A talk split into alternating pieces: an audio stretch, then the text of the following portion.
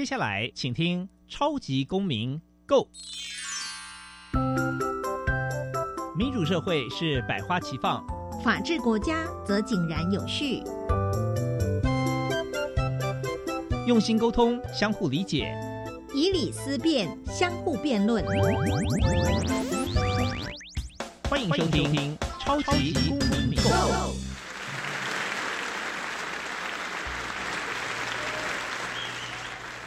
各位听众朋友们，大家好，欢迎再次收听《超级公民购》。《超级公民购》是由教育部所委托，由国立教育广播电台以及财团法人民间公民与法治教育基金会联合制播。我是节目的主持人苏格格苏明祥。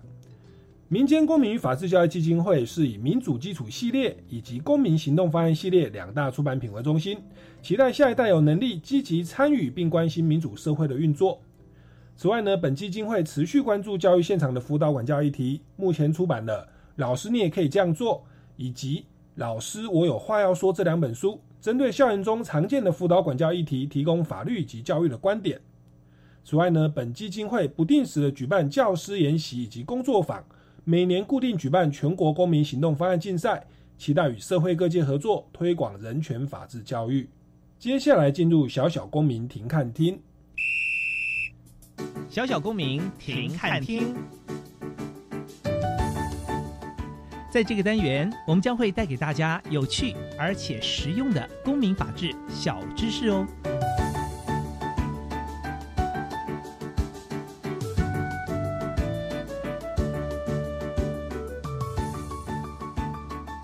民间司法改革基金会一直以来都有救援许多的冤案，例如江国庆案、徐自强案。秋和顺案等等，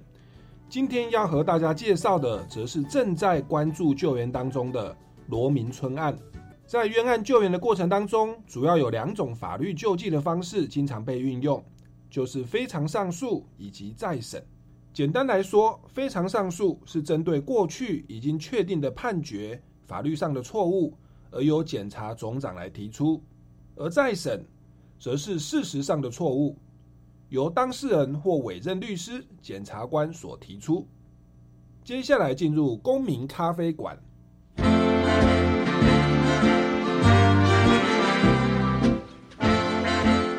民咖啡馆，倒杯咖啡，跟我们一起在公民咖啡馆分享近期最具代表性的公民时事。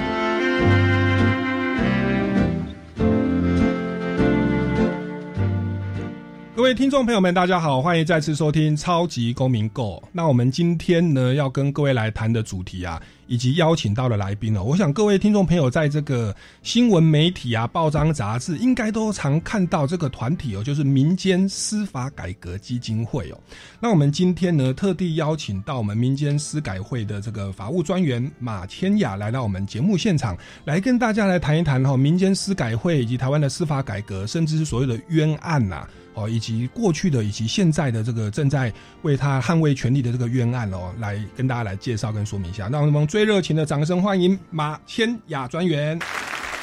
哦，大家好，呃，我是司改会的法务专员马千雅。那呃，也不用这么正式啊，大家叫我千雅就可以。我就叫你千雅，对，没有问题。是，那千雅本身是在民间司改会任职哦。您在这边服务多久了？也快满两年了，时间过得蛮快的。是是是，那您本身，我刚刚跟你闲聊一下，你是法律系毕业的。那我们一般念法律系，可能都是觉得要考国家考试啦，当律师啊、法官啊、教授啊。您是怎么样的一个原因跟动机哦？您会愿意投身在民间司改会，而且一投注就是两年的期间？嗯，我过去在二零一八年的时候，其实是在司改会当实习生的。然后那呃，因为司改会其实有很大一部分的业务就是是那个法制教育的业务嘛。然后那呃，他们呃每一年也有呃大概一百五十位到两百位的实习生，其实非常多。那我也过去也是实习生之一。那呃是在实习的时候，其实就是接触了呃冤案。那我自己本身的话，那时候实习做的其实就是陈静凯案，待会可能也会稍微提到。对，就是一个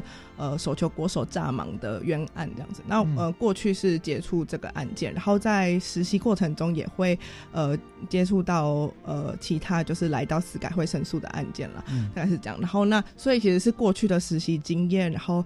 毕业后刚好司改会呃也刚好开缺，对，然后所以、所以呃想说这件事情是呃觉得呃冤案救援这件事情是很有意义的，所以呃当初就也到司改会来任职。是我们知道司法是追求公平正义哦，然后这个法网恢恢哦，疏而不漏，但是也要勿枉勿纵哦，就是不要这个过度的侵害或造成一些冤案哦。那那当然说要能够公平正义的审判是一个理想哦，我们也也其实蛮期待司法这样做的。那但是毕竟法官是人呐、人他就一定会有一些角度跟盲点。那包含说我们的司法制度其实案件量非常的大哦，资源是有限的。那无可厚非的、势必会造成一些呃有比较有争议的案件或证据不足的案件哦。那我想这边其实就蛮需要一些监督的力量哦，就是这个包含说民间司改会，诶来呃为他们来发表一些声音哦。那我想这边就来请教一下哦，您当初对冤案觉得非常的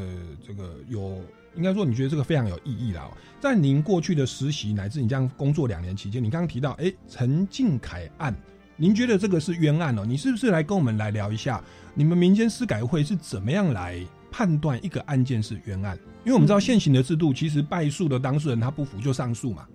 那您怎么样去认定这个是冤案？那如果认定它是冤案之后，你们民间司改会可以提供怎么样的协助，让这个冤案有可能可以得到平反的？嗯，那呃，先跟大家简单说一下，在司改会的对冤案的标准就两个了。那一个是呃。就是真实无辜，呃，白话一点来说，就是呃，你因为一个不是你做的事情，然后被刑事犯罪，然后被判有罪，嗯、然后必须要进去服刑，这样，然后那这就是真实无辜。那救援可能的话是呃，可能看说过去有没有呃没有主张过的呃新事实、新证据，可能可以提起再审，或者是说这个呃案件有违背法令的地方，可能可以提出非常上诉的可能。主要的标准会是这两个，是。我相信每一个被告被判有罪，都会说我是真实无辜的啦。吼，那当然，我们的刑事诉讼法当然有通过一审、二审、三审啊，哦，什么交互诘问啊，好像弄弄弄弄到后来，如果真的是判决有罪了，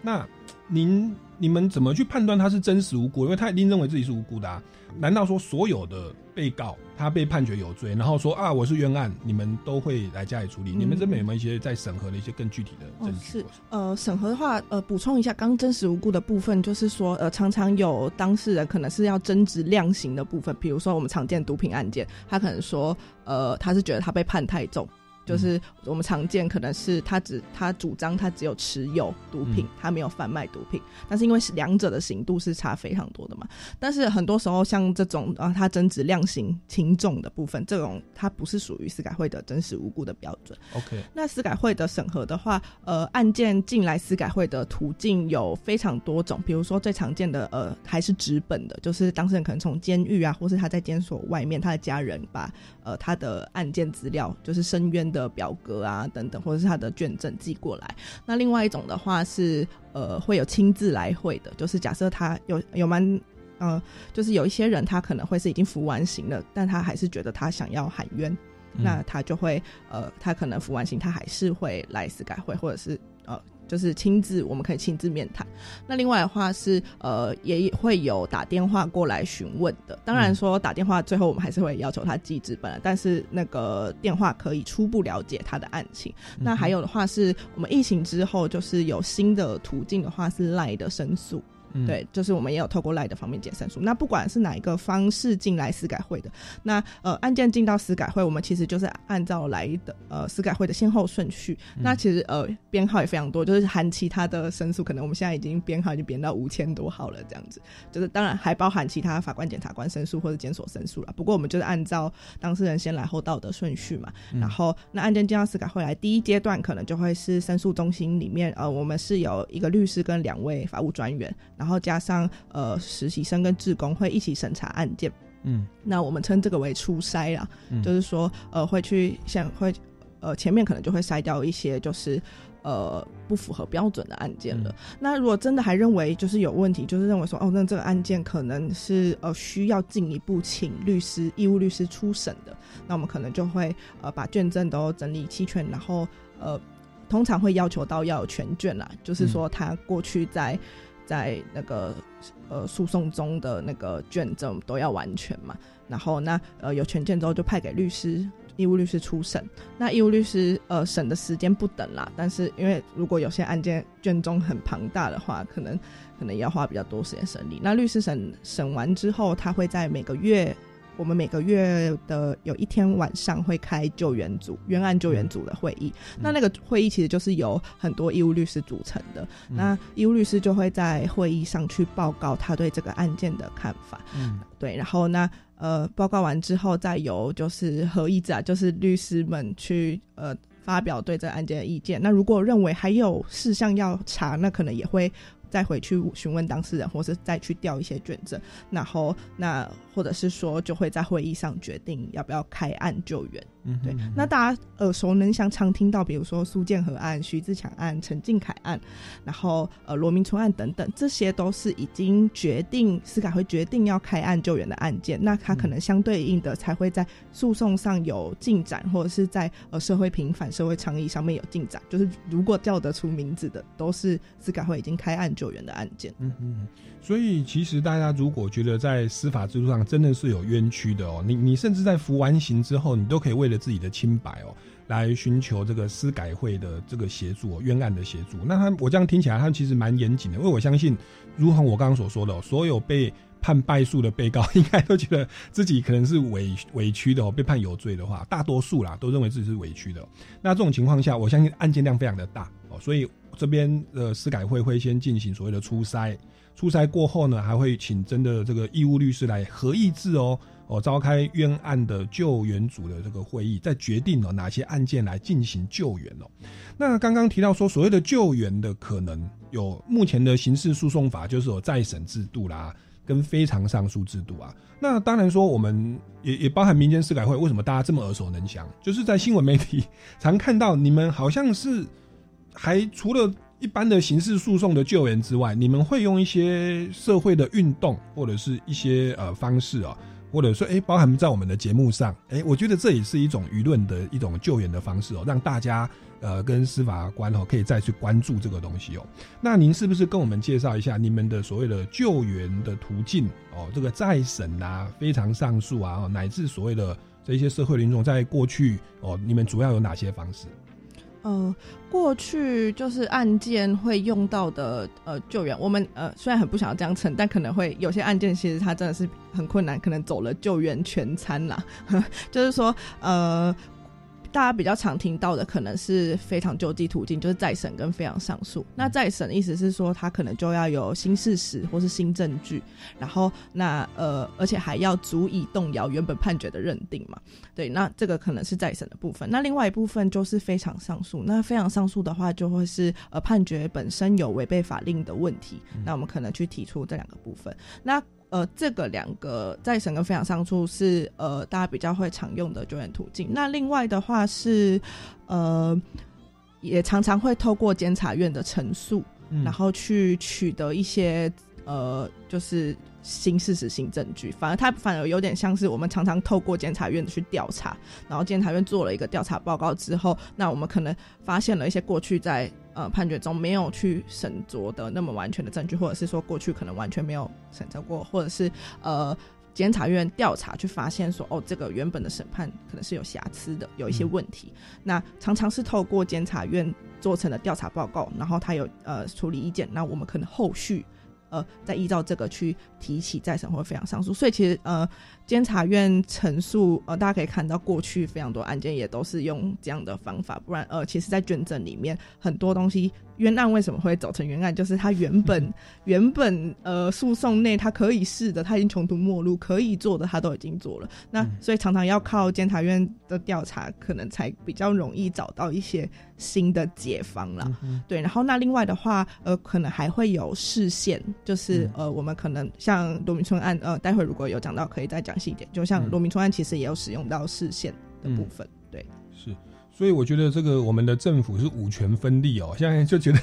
跟我们生活有关的，我们寻求的司法的救济，那包含再审跟非常上诉，它都是司法权的范围哦。那确实，在经过整个司法救济，我们真的觉得委屈了，该怎么办？这个时候权力分立就有一个监察权，监察委员他也是有调查权的。他也是一个独立的一个院哦。那在这种情况下，确实就可以对于民众的这个冤案达到这个实质的帮助。那当然说你要去影响监察院，其实也是要感谢民间司改会，你们也是长期这样运作，那社会有一些公信力，也有一些影响力哦。透过这样的方式去呃请向监察院来这个请愿的哦，那他们再去调查，我相信对于我们的人权的保障哦，应该可以在追，就是让这个公平正义跟冤案它是可以更实现哦，然后更减少冤案的。那包含所谓的大法官解释哦。那这也是很很棒的情况。那我觉得在过去，其实我们就来聊一下好了。你我们刚刚讲的都是理论哈，你按您自己亲身参与的是所谓的陈敬凯案好，那这个部分是不是来跟大家来聊一下？这个陈敬凯案从当初诶怎么样被认定为是冤案，然后你们给他进行的一个救济方式哦哦，然后乃至到好，然后这样子可以来减少这个冤案的发生哦，以及可以增进公平正义的实现哦。那刚刚讲的这些都是所谓的理论的部分跟制度的的部分哦。那我们这边就来直接来请教一下，我们可不可以就用你目前呢手上正在等于是替他申冤的一个案子啊，就是所谓的罗明春案哦。您是不是可以跟我们听众朋友来介绍一下，从一开始哎他如何认定是冤案，乃至这个案件的整个判决的经过啦哦？那有哪些地方被你们认为是冤案哦？以及你们日后进行救援的这一些这个过程，来是不是跟我们听众朋友来依依序来介绍一下？嗯，这个案件就是罗明春，他其实也是在呃，跟其他冤案一样，就是在判决确定之后，然后呃，因为不甘自己就是受到刑事的的处罚嘛，对，然后那判决确定之后，那家属来找司改会的。那他比较特别，因为他在呃，就是二零零八年跟跟二审到二零零九年跟呃那个上诉到最高法院的中间，他就呃就有。先逃亡了，所以那他的部分是家属到到司改会来这边寻求协助，嗯，对，然后那所以他其实就跟其他的原案一样，都是都是呃当事人或是家属，他就是没有办法接受这个结果啦，所以就向司改会来申冤，对，然后那可能就把呃案件卷宗啊给司改会这边审查。嗯嗯，对。那案件的话，这个案件是发生在呃一九九七年的十一月六号，其实非常久远了。就是我每次在讲这个案件之前，就是可能要先建构一下，就是大家对那个时代的 的的那个想象，因为包括我自己，可能一九九七年出生，这真的是一个非常久的案件了，就是二十四年前的案件。对，大家可能。要呃，得要先花一点时间回到那个时代的的的案件背景里面，对。然后那呃，这案件因为发生在一九九七年的十十一月六号，然后那那时候是凌晨的时候，在呃林口地区，就是呃那时候还是台北县，对，那新北市的林口发的新树林餐厅发生了一个枪击案。那枪击案原因是因为道上兄弟，就是黑道上面的兄弟两派人马，因为废土场的纠纷，所以呃开枪嘛。那这个。呃，开枪的这群人嘛，他开枪了之后，就就呃就逃掉了，这样。然后那因为呃因为有枪击案的发生嘛，然后那呃新庄分局就得要去去追查这个枪击案的凶手到底是谁。然后那呃。起因是这个呃发生在林口的刑树林枪击案，然后那罗明春呃他的这个冤案其实是被判违背职务收贿罪，呃白话来讲就是贪污，就是说罗明春被控说他收了五十万元，好然后去呃包庇包庇这个枪击案的真凶，然后让一个黄姓少年去顶罪这个枪击案的真凶。嗯。简单来讲，这个案件的发生就是这样。那为什么会从呃枪击案发生，然后到顶罪，然后再到呃怎么会查到这个贪污贿赂？我们常常出去演讲，大家也会觉得很奇怪，你怎么怎么就是这个怎么查到这边的？其实是因为这个黄姓呃顶罪的这个少年在后来的时候翻供了，嗯，他说我不是这个枪击案的真凶，对，所以那后面呃。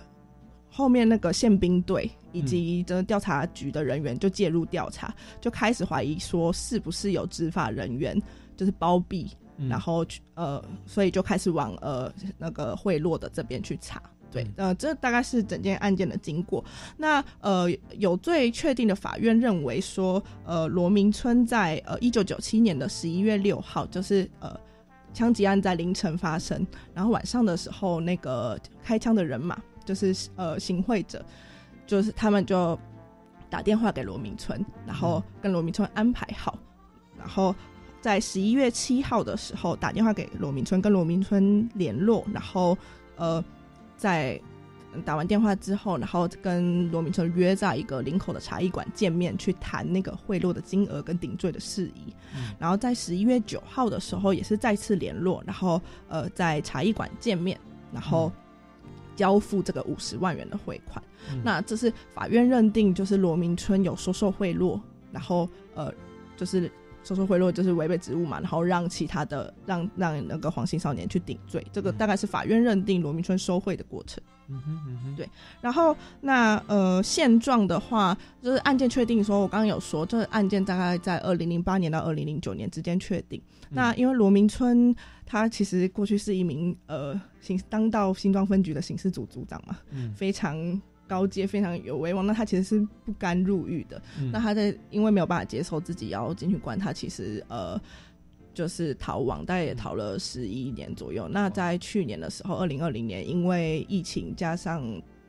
就是他的身体心脏也真的不好，所以后来就回台湾投案。那目前的话，就是在监狱所里面执行中。那他现在因为已经要，他现在已经六十七岁了，然后那在呃，如果要服这个就是贪污的十三年的刑期，那出来其实也要八十岁了。呀对，大概是他现在的现状。是好哇，那这个听起来，这个这个案件，我们目前都只听到判决哦，或者说是对于这个罗明春哦前刑事组长哦比较不利益的部分哦。那我想，我们听众朋友听到目前为止，哎，好像这个案件就是这样哦。那我我相信他的家属来跟我们这个民间司改会来来申请冤案，那后来司改会他们决议，哎，这个案件确实有问题。我相信一定有相当足够的理由。那关于呃这个部分呢，其实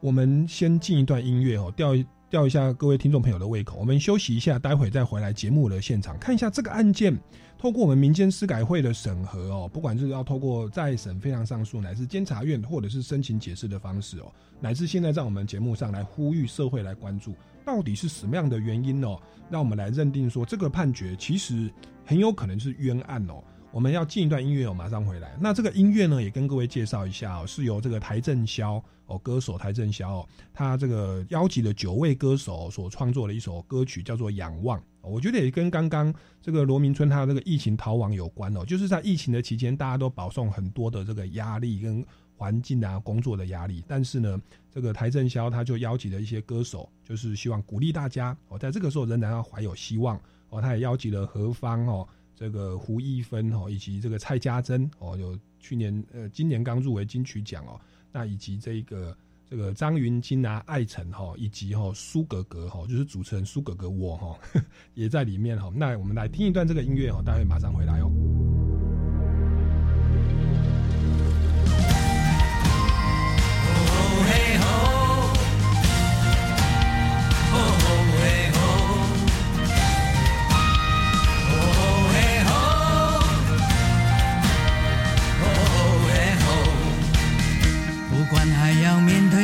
多少的困难，不管还要迎向多少的风浪，我想让你了解，你从来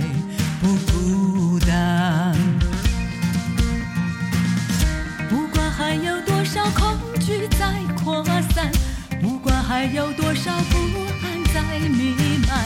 我祈求你永远不会失去盼望。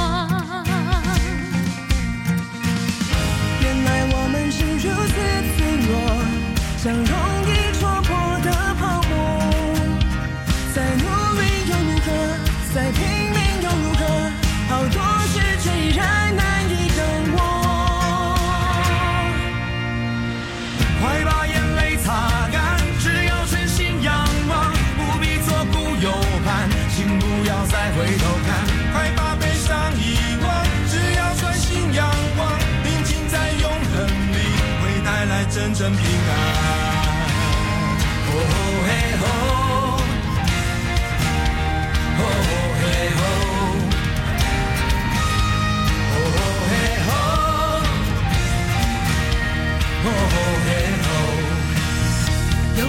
在，我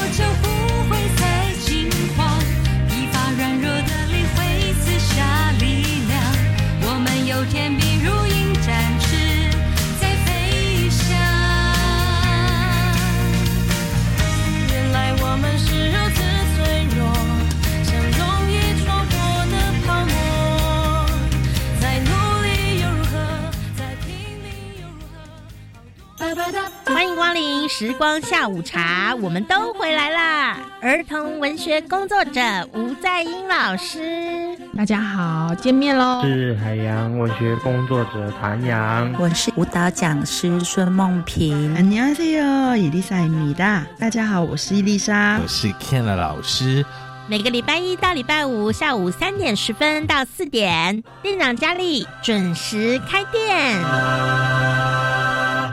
这篇文章写得很棒，引用到毕业论文好吗？依据学位授予法，论文作品成就证明或是书面报告、技术报告或专业实务报告等，如果有造假、变造、抄袭、由他人代写或其他舞弊情事，学位应予撤销。所以呀、啊，在引用时要特别注意。记得老师说，写论文要整合成自己的文字，并且要注明出处。对，自律自重。以上广告是由教育部提供。阿明，你户籍迁过来后，有到这边的农会重新申请参加农保吗？哈，要重新加保哦。要啊，参加农保的投保单位是户籍所在地的基层农会。如果农保被保险人户籍迁出原本农会，依规定，农保只能保障到户籍迁出当日为止哦。你哦，要赶快向新迁入地的基层农会重新申请加保，经农会审查通过，向劳保局申报后，才能继续农保的保障哦。以上为劳动部劳工保险局广告。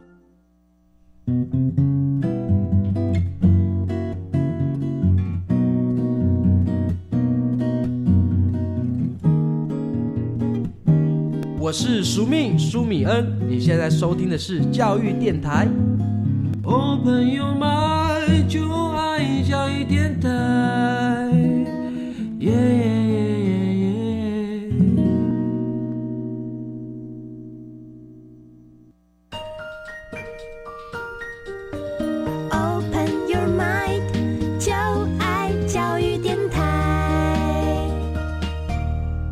各位听众朋友们，大家好，欢迎回来《超级公民购》。那今天的节目，我就要谈的案件哦，这个非常的这个，我觉得算是引人入胜或值得大家来关注哦。那除了这个所谓的司法改革，我们会去关注冤案之外，目前就有一个呃，感觉很有可能是冤案的所谓的罗明村的这个案件哦。其实目前我们就来试图来为他来救济。那也请我们听众朋友、社会大众来关注一下哦，这个案件到底是哪里冤枉？那我们刚刚邀请到是千雅哦，他是民间司改会的这个审核组的法律专员哦，他在审核这个案件是不是冤案。那他就跟我们大概谈了一下这个案件的经过，就是前刑事组长哦，这个罗明春哦，本来办一个案件，那本来认为是一个黄姓少年他是犯罪的哦，那黄姓少年呢他还翻供哦，他反过来指称说这个罗明春哦，他是收受贿赂，所以才会要黄姓少年出来顶罪哦。那结果呢？最后案件就被法院判决确定，在二零零八年判决确定哦，执行这个有期徒刑十三年哦。我想他这样强烈的抗争哦，乃至愿意逃亡哦，放下家人，我想心中一定有非常大的委屈哦。一直到二零二零年哦，我想也是透过疫情的关系，让他回来了面对哦，以至于我们司改会跟社会大众，我认为甚至是司法当局都有这个机会哦，要重新再来面对跟审视我们的司法制度。哦，在实际运作上，是不是有可能会产生冤案？我们是不是要给他一个翻案的机会哦？那所以这边我们就要来请教一下千雅哦，您在审核这个案件，因为你本身也是这个初筛的法务专员哦，您在审核这个罗明春案件的时候，我们刚刚听起来，哎，感觉都是他非常的冤枉，这判决书嘛，对不对？那你们是怎么样来认定说，哎，这个案件有争点哦，有这个冤枉的地方哦？是不是来跟我们听众朋友报告一下？嗯，呃，二零零九年的时候，呃，因为跟二审上诉到最高法院，然后呃，上诉驳回就确定了嘛。那其实那时候，呃，确定案件确定，呃，后来随即家家属就来找，所以其实我也没有参与到那个审案的过程。哦、这案件有非常大的问题，呃，有非常多的问题啊。那我可能就一一来跟大家说。那第一个问题是，呃，本案其实没有物证。那呃，没有物证，为什么？哎。他怎么还可以被判？被判就是说他有收受贿赂。嗯，我们说没有物证，是你说他收了五十万元的汇款，你说他收贿，那汇款在哪里？然后那呃，那其实本案是完全呃没有扣到五十万元的汇款，然后也没有金流的。又要请大家回想，就那个时代其实是没有呃监视器还不是那么普及的啦，嗯、所以其实是呃没有办法有影像去证明说，哎，他在法院认定他那个行贿受贿的时间点，他他是有有出去的，就对，那其他待会我会详细讲不在场证明。那只是要跟大家说，就大家可能会就最直观想说，哎，监视器应该就可以证明说他没有在那个时间的那个地点，就是法院说他有呃行贿受贿的地点，到到那个茶艺馆去收那个钱。可是因为那个时代其实是没有没有那个监视器不是那么普及，所以本案是没有监视器画面的了。嗯就是很大原因都是靠那些行贿的人，就这些共同被告的证词来定罗明春有罪的。嗯那呃，共同被告其实是调查局人员是有不正讯问的啦，就是说有去威逼啊、利诱啊、诱导这些。这些共同被告，嗯。然后去呃说出对罗明春不利的话，那包括说呃，如果去仔细的看那个笔录，过去就是这些呃共同被告的笔录的话，其实都可以看到说，他们过去呃每一次笔录说出来，他们行贿金额，他们各自出多少钱都不一样。然后前面一开始甚至是没有金额的啦，然后后面才会各自突然拼凑出，哎、我出十五万，我出二十万，然后每一次他们各自说他们出的钱的都不一样，嗯谁出多少钱讲的都不一样。另外是跟罗明春联系的时点，呃，每一个大概有四个共同被告，就是那一群开枪人嘛，大概有四个人，他们每次讲跟罗明春联系的时点也都不一样。嗯嗯，对，回去勘验那个那时候的，就是在询问的笔录，调查局在询问的笔录，其实就可以发现说，呃，他们其实是呃，就是有比如说用啊，你现在赶快认一认啊，啊，用贪污治罪条例就可以减刑啊，然后说啊，你现在不认是不是要不要刑求这样？嗯那本来呃其实是没有到真的有刑求，不过他这样子其实就可以对被告，就是可以让被告做出虚伪的自白的啦。嗯，对啊，嗯。这是第一个问题，不正讯问的问题。第二个是本案也有非常严重的指认的瑕疵，那、不确定大家清不清楚指认啊？就是说指认他呃，我们可能最常在在一些犯罪片上面看到，可能就是呃有很多照片的排列，可能嗯十张，然后其中一张可能包含就是他们要指认的那个犯罪。的人，然后那他们可能就去选那个照片，这样。为什么说本案有指认瑕疵？是因为这些就是这些开枪的人嘛，这些就是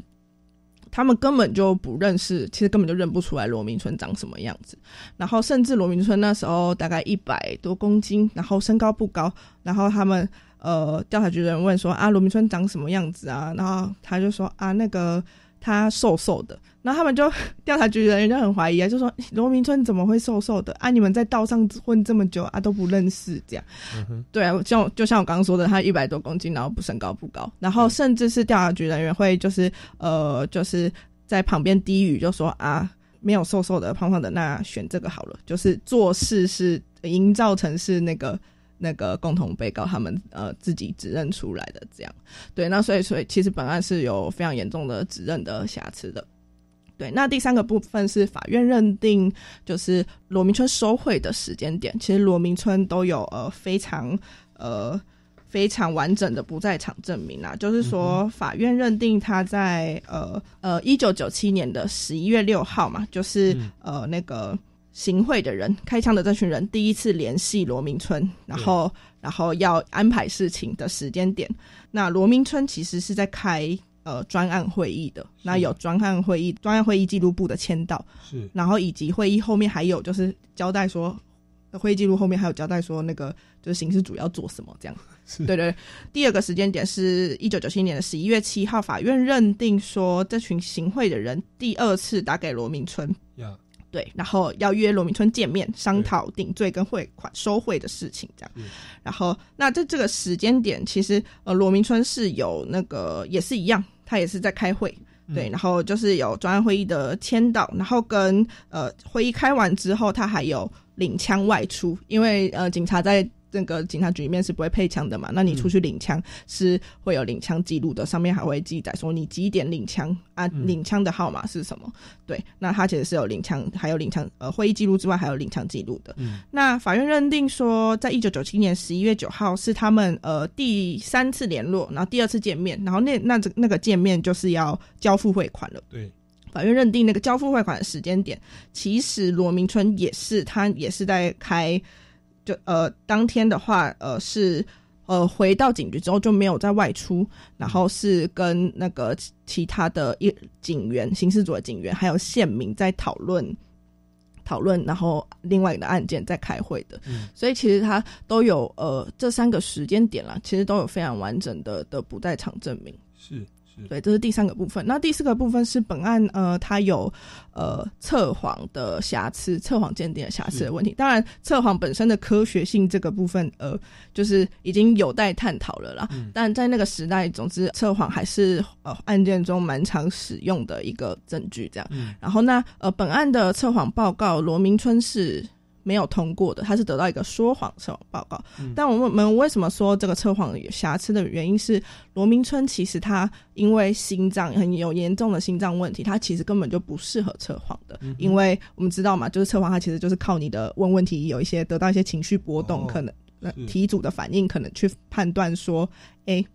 那这个他是不是有说谎？这样，然后那罗明春他其实本身因为心脏问题、情绪波动，他可能本来就不适合受测，但他还是为了就是想要证明自己，就是被有点被激怒了，然后也想要被证证明自己没有没有犯罪了，没有受贿，所以他是有接受测谎。但其实因为他的心脏问题的关系。嗯，所以他根本就没有这个测谎程序，根本就没有进行完成。嗯，对。然后那没有进行完成，哎，怎么会得到一个完进行完成，然后还说他说谎的报告？其实呃，有的问题就是呃，测谎员去伪造罗明成的签名。嗯嗯，对。然后佯装这个伪装这个测谎程序有进行完成。嗯，对。然后那所以我们说这个测谎是有问题的。这个在一零呃一零七年的时候，就是监察院是有针对。测谎做出调查报告，那其中一个个案其实就是罗明春案。我们这样听下来，我发现这个怎么会最后跟审判决确定说，哎，他是有罪啊？我们一般念刑事诉讼法，我们应该都知道是无罪推定原则。那无罪推定原则就是你不容许有合理的怀疑，怀疑说，嗯，他是有罪的。你只要有一点合理的怀疑，说，你这个他应该有可能是无罪的吧？其实就应该要无罪推定哦。这个被告是不用证明自己无罪的哦。我刚刚这样听下来，我觉得从头到尾感觉就像是共同被告为了脱罪，黄姓少年为了脱罪哦，然后反过来串供哦，去栽赃这个刑事组长。那我我甚至我们身为一般人，我们都觉得我都可以去想说，这个刑事组长平常在打击黑道哦，我想也得罪了不少人哦。在这种情况下，我想这个当中。难道说是有所谓的权力斗争，或者是侠怨报复，或者说就单纯的黄姓少年他是为了脱罪？而那在威胁利诱的情况下，可能呃办贪污案件这个调查人员又特别有业绩的情况下，那这个时候大家这样反过来去去去弄这个刑事组长哦，那我我觉得是有这个可能性的，但我也不知道。但是我认为从这些争点这样来听下来，我认为你要去确定说你没有合理的怀疑他是无罪的，或者说这种。违反无罪推定原则的状况，我认为是非常的很难说给他判决确定有罪啊。那我这个是真的是匪夷所思哦。那我觉得我们先进一段音乐，我们待会再回来节目现场，我们来看看哦，民间司改会对于这样的一种，我觉得听起来是蛮严重的冤案哦，要如何的来进行救援跟救济。进一段音乐，马上回来哦。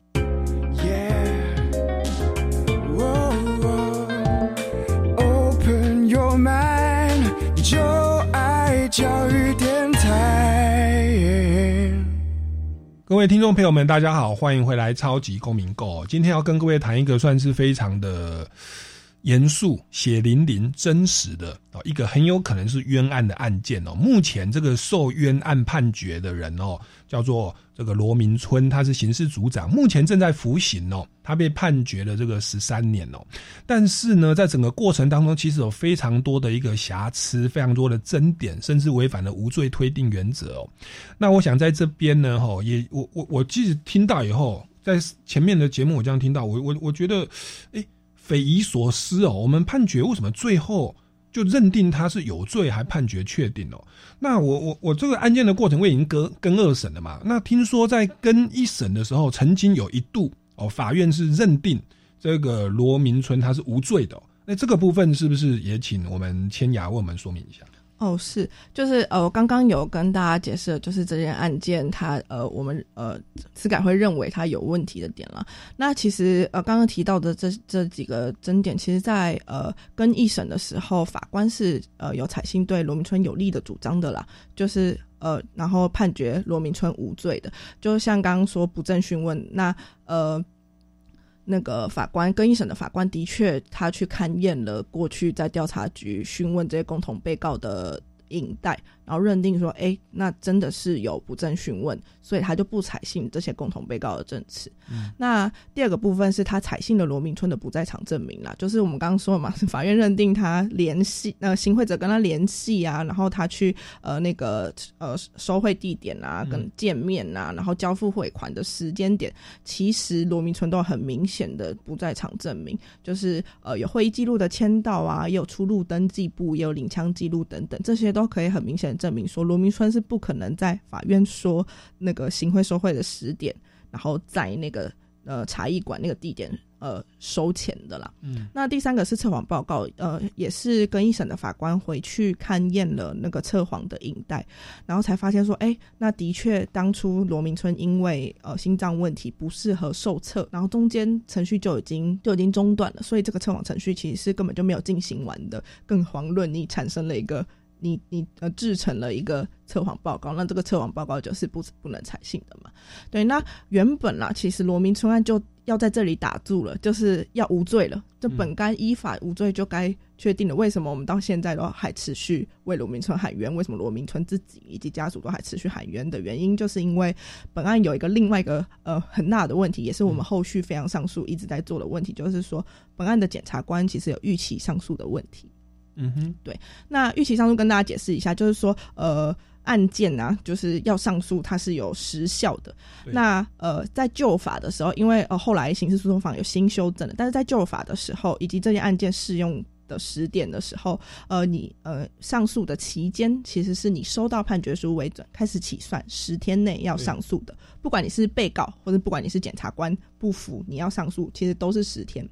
那本案呢是在二零零二年的一月十六号宣判的，就是判决罗明春无罪。然后那呃是在一月二十一号开始制作这些判决的书类原本的，对。然后那本案的被告就是这些共同被告，或者是罗明春啊，以及这些被告的辩护人，就律师，他们大概是在呃二零零二年的一月二十八号到一月三十号中间陆续收到判决书的。嗯对，然后那呃，可是本案检察官判决书，其实法警说他在呃二零零二年的二月四号，嗯就已经把判决书送到检察官的桌上了。嗯，但是他们那时候就是有一个陋习啦，法警也说这是他接下这个这个送达的任务的时候，就就就是一直都是这样做的，就是他们那时候习惯得上诉的判决书会往后盖往后盖两个礼拜。送达章会往后盖两个礼拜，哦，往后盖十四天。那呃，实质上就是延长了检察官可以上诉的时间。那我说嘛，法警说他二月四号就送达到到把判决送达到检察官的桌上。那这个送达簿上面盖的章是二月十八号。哦，对，那所以我们刚刚说，假设他二月四号就已经送到检察官桌上，其实本案应该在二零零二年的二月十四号，检察官如果没有提起上诉。本案就会确定了，没错。那罗明春就会无罪了。可是，呃，刚说因为呃送达簿上面是二月十八号，所以呃，本案最后检察官是在二月二十五号提起上诉，那他还在这个十天以内。然后，那上诉到最高法院，最高法院也没有发现这个逾期上诉的问题，所以他就错误发回到高等法院，然后所以就又回到所谓我们所谓的更二审嘛。那更二审其实就像一审跟二审的法院一样，它其实都是。采了对罗明春不利的认定啦，对啊，然后就呃，比如说罗呃，他就说调查局人员是没有不正询问，那些都只是办案手法。然后那罗明春的不在场证明的部分，他就说，哎，有会议记录签到，但是他签到完可能还是可以偷溜出去。嗯但其实实质上根本就不可能偷溜出去，因为法院其实是有测车程的，来回其实要差不多从新庄分局到。到那个茶艺馆呢、啊，其实来回差不多要两个小时。但总之，法院就是还是可以说，就是呃，他签完到可以偷溜出去，嗯然后再再回来这样子。对，然后那第三个是测谎报告的部分是呃，法院就是呃采信这个测谎报告，一部分也是因为呃测谎的那个录影带是有保存年限的。那在呃跟二审的时候，其实已经呃测谎的录影带已经被销毁，是没有办法再重新勘验的。对，所以那。法官就还是如前面一二审就采信了这个测谎报告，认定说哦，那罗明春的测谎是没有通过的，嗯、就是跟二审部分就是认定对罗明春不利啦，对啊，然后那呃后续就是也是判罗明春呃有罪，然后十三年。那后面就是上诉到罗明春当然不服嘛，就上诉到最高法院，但最高法院驳回了，所以这个案件就这样子确定。嗯，对。那刚上诉期间那个超过的部分，他们也不采信那个法警的证词哦。这个法警是在后续我们提再审的时候才调查出来的。哦，对，当初当然只会觉得很奇怪，我们一月二十八号到三十号就收到了啊，怎么会检察官这么远？二月十八号，而且大家知道，就是说才上诉隔了一个月。对，大家知道，就是呃，高等检察署跟高等法院其实在旁边而已，啊，中间还有秘密通道。你嗯，再怎么样，其实二月四号都已经比其他的被告用邮寄的都晚了。但我们明白法院有些收发的业务啊，但是怎么样，他们在旁边而已。你就是一月二十八号到一月三十号，被告其他被告辩护人就收到了，然后。用常理来看，就是那个送达部上面压的二月十八号也非常不合理。是是，对。所以目前的案件是在服刑当中，然后你们的救济程序目前是采取再审，因为这个算有确实的新证据嘛，就是法警，你们是要打那个送达的呃上诉期间这个部分嘛。针对送达预期上诉的这个部分，因为它其实就是违背法令的问题嘛。然后那呃我们。呃，就是说，呃，这个预期上诉的问题到底要走再审还是非常上诉？在二零一八、二零一七、二零一八年间，其实有做过一波倡议，是因为原因是因为我们被踢皮球啦。就是说，我们先前连救济程序到底要走哪一个，高等法院跟高等检察署，呃，最高检察署都互踢皮球。就是说，呃，你我们去提非常上诉，非常上诉说，哎，这个呃，就是送达的这个部分需要证据调查，然后那他应该要由法院来调查，所以他就。皮球就提到那个高等法院，认为应该这个部分应该要提起再审。那我们去提再审之后，他调查完之后就说：“哎，这个是违背法令的问题，这应该要提非常上诉。”嗯，所以过去其实是，呃，我们连在救济端，就是到底要提哪一个都都有困难。对对对。然后那呃，就是本案也提了非常多次非常上诉啊，就是说呃，包含过去罗明村自己所提的。那因为他过去因为非常不甘，所以他流亡的，就是逃亡的过程中，其实他也自己也提了非常多次了。然后呢，呃，司改会的话是从第四十七次非常上诉开始协助，第四十七次。对，所以本案呃到我们最新二零二一年呃十一月八号提出去的非常上诉，已经是第五十二次了。是针对这个案件？对，就是针对预期上诉的问题。因为最明显啊，其实假设呃预期上诉，法院真的认定预期上诉。就是最高检察署真的认为预期上诉的话，那其实就是最快可以让他回归到就是无罪的状态了。对，当然说，呃，本案的就是其他事实那些也很重要了。对，但是预期上诉这个部分，呃，我们过去其实都是用非常上诉在在提起非常救济，但不过这也很遗憾，就是呃，我们在十一月八号就是申请提起非常上诉的时候，其实是同步就是有开记者会，然后也跟社会大众说，就是可以关注这个案件。但是在呃没过多久了，但呃不到十天，就是总长就已经发函回来，就说这个部分。就是欠难办理了，所以目前的话，救援进度的话，就是呃，律师团还会就是在看说下一步要怎么做。不过新的最新的进度就是非常上诉是有被呃不受理的。哦，我觉得这样好像是总长好像在在在洗你们脸的。就是认为说之前哈，你们不要办记者会，我给你弄五十二次。你十一月八号办记者会，我这一次就故意不跟你非常上诉。呃，其实也不是有一点这样感觉。呃，其实也不是这样子，就是说，呃，我们申请提起非常上诉，但非常上诉的主体要提出去还是总长嘛？对，没错。对，然后那呃，我呃，罗明春先生个人加上司改会过去总共提了五十二次非常上诉，但其实就是在第五十次的时候，也是现在的同一任总长，他其实是有针对预期上诉的这个问题。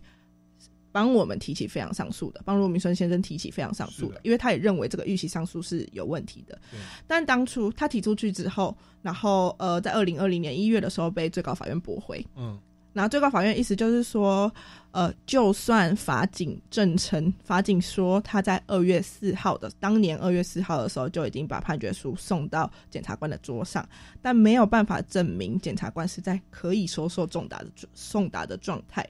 所以呃。用这个理由去驳回总长的非常上诉。这个检察官也不太可能两个礼拜不上班吧？他隔天早上八点早上上班吧？对吧？九点早上上班了。好，没有没有关系啊。那反正现在的状况就是，我我我我不晓得他的时间点就是就是这么巧。你们办完记者会以后，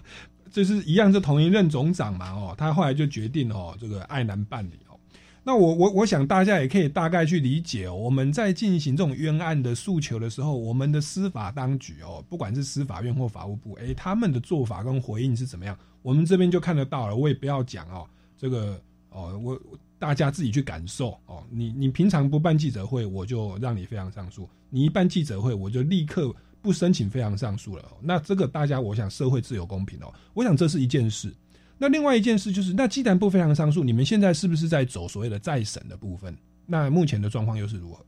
呃，过去其实一直都是针对预期上诉的这个部分去去提非常上诉啦。但呃，其实司改会过去在比如说提出再审，或者是说呃，就是要提非常上诉，其实是呃，通常是都会开记者会的啦。所以 就是也不是说就是总长总长这部分，当然我们